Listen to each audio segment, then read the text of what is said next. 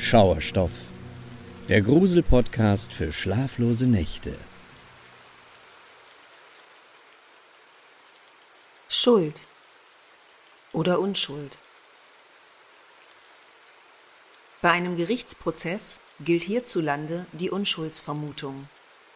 Wird jemand einer Straftat beschuldigt, so muss also der Staat beweisen, dass der oder diejenige wirklich für die Tat verantwortlich ist.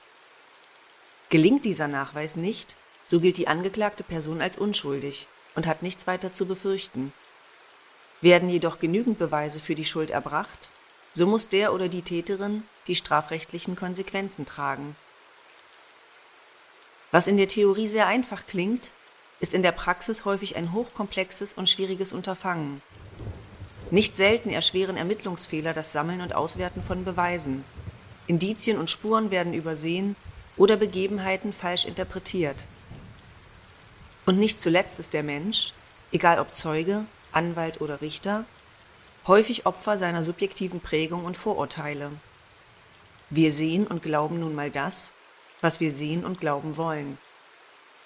Und das, obwohl an jedem Prozess ein großes Wort hängt. Gerechtigkeit. Die Frage ist nur, kann Gerechtigkeit wirklich jedem, der sich vor Gericht verantworten muss, widerfahren? Und lässt sich die zuweilen hauchdünne Linie zwischen Schuld und Unschuld immer zweifelsfrei erkennen? Der Fall Laurent Barry beinhaltet eine prall gefüllte Ermittlungsakte, die genau diese Fragen offen lässt. Es war an einem späten Vormittag im März 2006, als im französischen Ort Lanneau in der Bourgogne ein Notruf bei der Polizei einging. Am anderen Ende war der 35-jährige Laurent Barry, der sehr aufgewühlt klang. Mit bebender Stimme und panischem Unterton erklärte er, dass er soeben nach Hause gekommen sei und seine Frau leblos in einer Blutlache aufgefunden habe. Außerdem stammelte er verwirrt und ohne jeden Zusammenhang, dass er seine Hunde suche. Es war ihm deutlich anzuhören, dass Barry völlig unter Schock stand. Nur wenige Minuten später erreichte der Notarzt und ein Beamter der Lokalpolizei das Wohnhaus der Eheleute. Barry stand noch immer draußen vor dem Haus. Er war völlig neben sich und an seinen Händen klebte Blut. Wieder fragte er sich verwirrt, wo seine Hunde waren. Der Beamte beschloss, dass der 35-Jährige zur Behandlung ins Krankenhaus müsse. Für die im Wohnzimmer liegende Valérie Barry kam jedoch jede Hilfe zu spät. Der herbeigerufene Notarzt konnte leider nur noch ihren Tod feststellen. Es wurde nun offensichtlich, dass jemand die 38-Jährige mit zahlreichen Messerstichen getötet hatte. Das konnte nicht nur aus den vielen Verletzungen geschlossen werden, auch die Tatwaffe, ein scharfes, blutverschmiertes Küchenmesser, lag noch direkt neben dem Opfer. Schnell riegelte man das Wohnhaus der Barries als Tatort ab und forderte Verstärkung an. Als erstes versuchte man, die Tat möglichst genau zu rekonstruieren. Hierbei halfen die Hausschuhe des Opfers. Einer davon lag unmittelbar neben der Toten, den anderen fand man in der Küche. Da man dort weitere Blutspuren auf dem Boden entdeckte, ließ dies die Schlussfolgerung zu, dass das Opfer zunächst in der Küche angegriffen worden und anschließend in Richtung Wohnzimmer geflüchtet war. Schnell fiel den Beamten bei ihren Überlegungen auf, wie unordentlich das gesamte Haus wirkte. Überall hatte man Schranktüren und Schubladen geöffnet und durchwühlt. Im Flur lag die Handtasche des Opfers ausgekippt auf dem Boden und im Schlafzimmer fand man ein geöffnetes Schmuckkästchen, das offenbar ebenfalls durchsucht worden war. Alles deutete auf einen Einbruch hin. Hatte Valerie etwa den oder die Täter überrascht und diese hatten kurzen Prozess gemacht? Oder hatte die junge Frau versucht, ihr Haus und ihr Hab und Gut vor den Eindringlingen zu verteidigen und ihren Mut mit dem eigenen Leben bezahlen müssen? Um dies zu klären, suchten die Ermittler das gesamte Haus nach Fingerabdrücken ab. Im Schlafzimmer von Laurent Vary fanden sie auf dessen Schreibtisch eine leere, staubige Geldkassette mit einem sehr eindeutigen Daumenabdruck. Wieder deutete alles in Richtung eines Totschlags infolge eines Raubüberfalls. Doch so einfach sollte die Aufklärung von Valerie Barrys Tod nicht werden. Der herbeigerufene Gerichtsmediziner bestätigte, dass die junge Frau schlussendlich den Messerstichen erlegen war und konnte ebenfalls mit Sicherheit konstatieren, dass sie sich heftig gewehrt haben musste. Währenddessen versorgte man Laurent Barry medizinisch im Krankenhaus. Der 35-Jährige stand noch immer unter Schock und war nur bedingt vernehmungsfähig. Trotzdem ließen die französischen Beamten ihn keine Minute aus den Augen. Dies war besonders wichtig, um mögliche Spuren, die ihm zu diesem Zeitpunkt anhaften konnten, zeitnah sicherzustellen. So untersuchte man eingehend seine Hände auf Verletzungen und nahm sogar Abstriche unter seinen Fingernägeln, um nach möglichen DNA-Spuren von Valerie zu suchen. Diese Prozedur förderte allerdings keine Ergebnisse zutage. Als Laurent Barry psychisch stabilisiert war und seine Aussage machen konnte, begannen die Beamten sogleich mit der Vernehmung. Barry wurde zunächst als Zeuge vernommen und sollte minutiöse Angaben zum Tagesablauf des Paares machen. Der 35-Jährige gab zu Protokoll, dass das Paar zu dieser Zeit gerade damit beschäftigt war, das alte Bauernhaus, in dem sie wohnten, zu sanieren. Valerie wollte an jenem Morgen die Deckenbalken im Wohnzimmer abschleifen. Derweil war er wiederum seiner Arbeit als Geflügelzüchter nachgegangen. An jenem Morgen hatte er einige Hühner gewogen und für den Verkauf an ein Restaurant abgefertigt.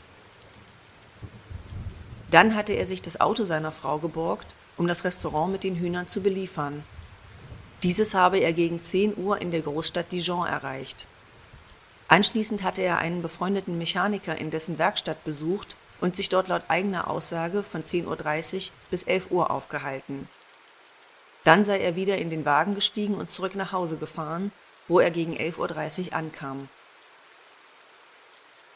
Bei seiner Ankunft war ihm zunächst aufgefallen, dass seine Hunde nicht wie üblich auf dem Hof unterwegs waren. Normalerweise kamen sie direkt zu ihm und begrüßten ihn, wenn Barry von der Arbeit nach Hause kam. Dass die Hunde abwesend waren, beunruhigte ihn etwas, weshalb er bereits mit einem mulmigen Gefühl ins Haus ging, wo er dann seine niedergestochene Frau fand. Für die Ermittler war Laurent Barry zunächst einmal nur Zeuge und Angehöriger, weshalb er nach der Vernehmung wieder nach Hause durfte. Trotzdem wollten die Beamten sich nicht ausschließlich auf die These eines Raubüberfalls stützen, weshalb der 35-Jährige auch seine Kleidung zur Analyse auf mögliche Spuren abgeben musste. Schließlich geschehen die meisten Morde und Gewaltverbrechen im familiären und persönlichen Umfeld.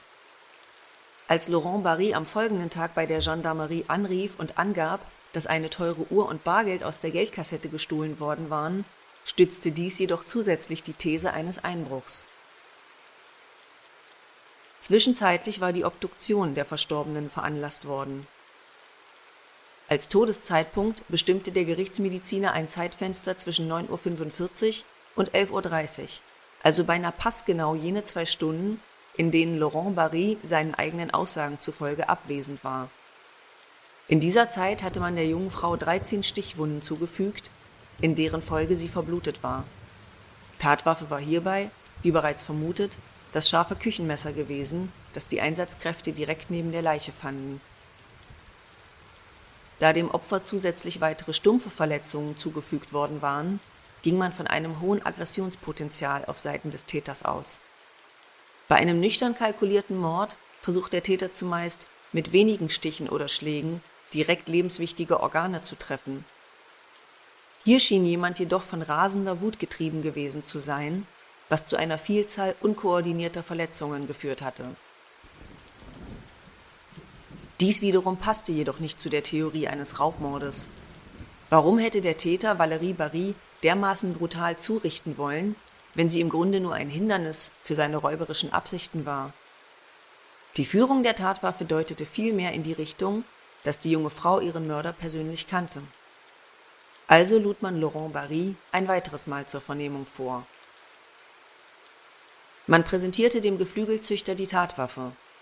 Barry konnte diese sofort zuordnen und erklärte, das Messer habe in ihren gemeinsamen Haushalt gehört.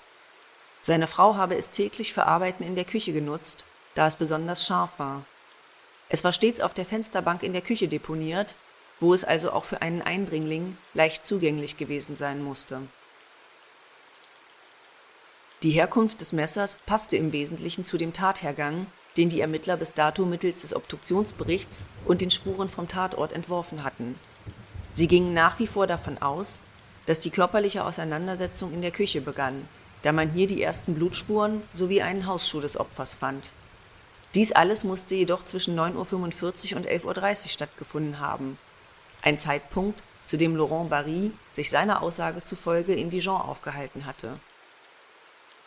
Diese Angaben wurden selbstverständlich überprüft und konnten als wahrheitsgemäß eingestuft werden. Sowohl der Angestellte des Restaurants, der die Geflügellieferung entgegengenommen hatte, als auch der befreundete Kfz-Mechaniker bestätigten, dass der 35-Jährige zu den von ihm genannten Zeiten bei ihnen eingetroffen war. Der Mechaniker unterstrich außerdem, dass Barry in jedem Fall erst um 11 Uhr wieder bei ihm aufgebrochen war. Er konnte also unmöglich vor 11.30 Uhr wieder zu Hause angekommen sein. Die Ermittler stellten nun weitere Nachforschungen im Umfeld des Opfers an. Eine Kollegin von Valerie gab an, dass sie in den Tagen vor ihrem Tod ungewöhnlich besorgt über etwas schien. Auch die Kinder von Laurent Barry, die er aus erster Ehe in die Beziehung mit eingebracht hatte, beschrieben ihre Stiefmutter als ungewöhnlich ängstlich. Beispielsweise wollte Valerie an dem Wochenende vor der Tat nicht, dass die Kinder alleine und ohne Aufsicht draußen spielten, während sie im Haus und ihr Mann auswärts unterwegs waren. Ihre Sorgen schienen sich jedoch mit dem Moment zu verflüchtigen, als Laurent Barry am Abend wieder zu Hause war. Was konkret sie verunsichert hatte, gab die 38-Jährige zwar nicht preis.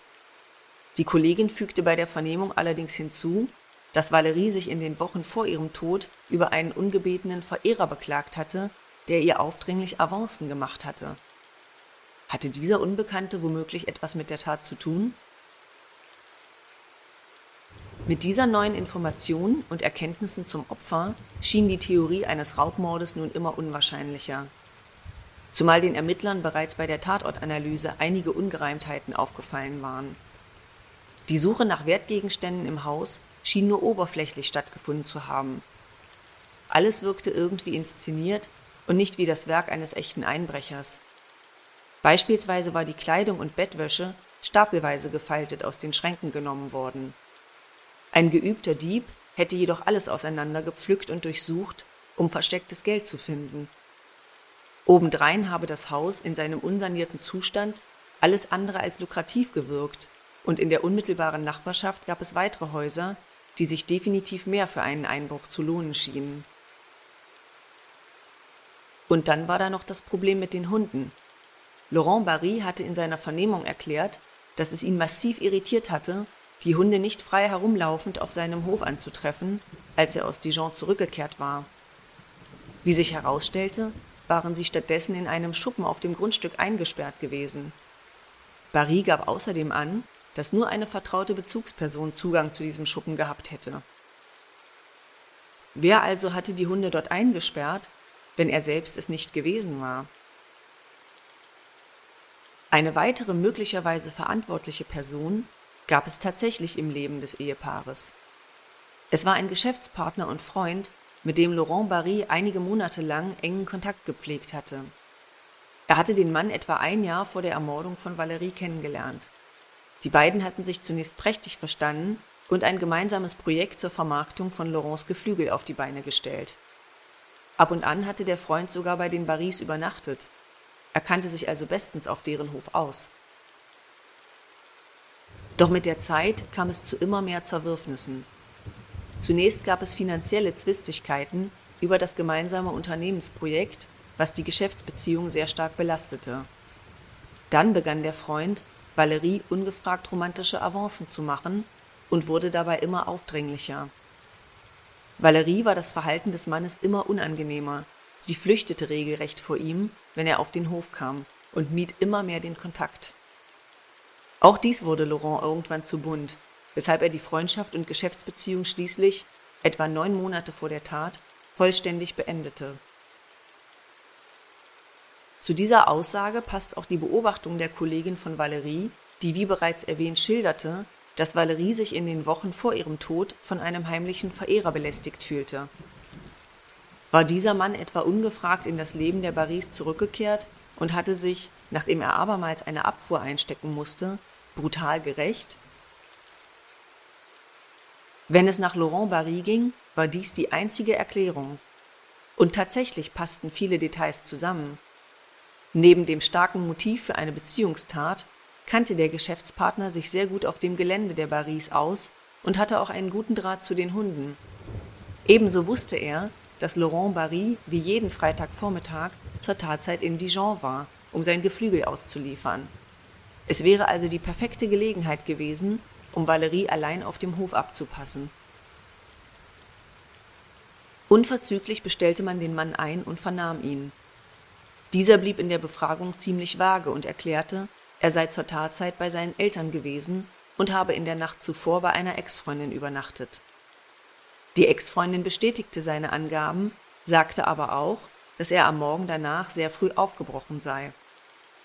Außerdem war ihr aufgefallen, dass er nach der Nachricht über Valeries Tod ziemlich nervös wirkte. Aus irgendeinem Grund schloss die Polizei den ehemaligen Freund und Geschäftspartner der Baris jedoch sehr bald als Täter aus und überprüfte daher zahlreiche Aussagen nicht mehr. Wurde hier etwa ein schwerwiegender Fehler bei der Ermittlungsarbeit gemacht? Es scheint gut möglich, dass die Ermittler sich bei ihrer Spurensuche wieder von dem Mann abwandten, weil er wiederum den Fokus auf Laurent Barry als möglichen Täter lenkte. Er beschrieb den 35-Jährigen als sehr gewalttätigen Mann und betonte, dass der Haussegen bei den Barrys schon lange schief hing. Nicht zuletzt, weil wirtschaftliche Schwierigkeiten das Paar belasteten. Laurents Geflügelzucht stand kurz vor dem Konkurs und Valeries Einkommen als Altenpflegerin reichte kaum, um ihre laufenden Kosten zu decken. Das Paar war zwischenzeitlich so tief in der Krise, dass Valerie schon nach einer eigenen Wohnung gesucht hatte. Aus irgendeinem Grund blieb sie dennoch auf dem Hof bei ihrem Mann. Auch wenn sich die Beziehung laut Aussagen von Verwandten und Freunden zuletzt stabilisiert hatte, war die Ehekrise der Barrys für die Polizei Grund genug, Laurent Barry als wahrscheinlichsten Täter einzuordnen. Dennoch fehlten ihr weiterhin die Beweise für diese Annahme. Es sollte noch weitere elf Monate nach der Tat dauern, bis man endlich bei der Tätersuche vorankam. Zum einen konnte nach dieser langen Zeit geklärt werden, dass der Daumenabdruck auf der staubigen Geldkassette, die scheinbar bei einem Raubüberfall geleert wurde, zu Laurent Barry gehörte. Ebenso geriet sein Alibi ins Wanken, welches er zu dem Tag von Valeries Ermordung zu Protokoll gegeben hatte. Laurent Barry hatte angegeben, dass er an jenem Morgen die Rechnung für die Geflügellieferung an das Restaurant geschrieben hatte, bevor er sich nach Dijon aufmachte. Hierzu musste er die Hühner alle einzeln wiegen, er wäre also einige Zeit mit diesem Vorgang beschäftigt gewesen. Die Auswertung von Barrys Computer ergab jedoch, dass er die Rechnung bereits am Vorabend gegen Mitternacht geschrieben hatte. Er hatte also nun ein ungeklärtes Zeitfenster in seinem Tagesablauf. Hinzu kam schlussendlich sein Geständnis, dass er zumindest den Einbruch selbst inszeniert hatte. Als er nach Hause gekommen war und seine Frau leblos aufgefunden hatte, verfiel er laut eigener Aussage in Panik, weil er wusste, dass Menschen wie etwa der ehemalige Geschäftspartner oder auch seine Schwiegereltern, zu denen er kein gutes Verhältnis pflegte, ihm den Mord sofort anhängen würden.